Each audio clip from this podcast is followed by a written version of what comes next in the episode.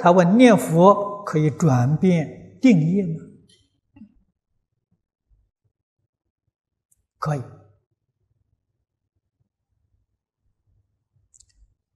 念佛转变定业，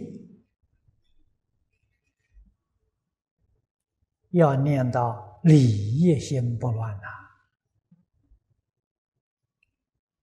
事业心还不行呐。所以念佛这个功夫有浅深不同啊，但是决定转业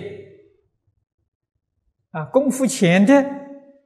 可以转你粗重的业，功夫深的可以转微细的业，啊，到定业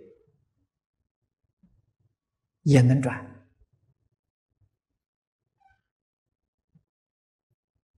正是古时候白丈大师所说的。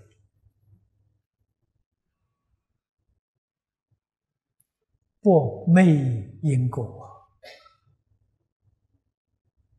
啊！不昧因果就是能转定业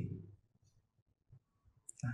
可是诸位要晓得，不能够消除定业，可以转定，把恶业转变成善业啊，转恶为善。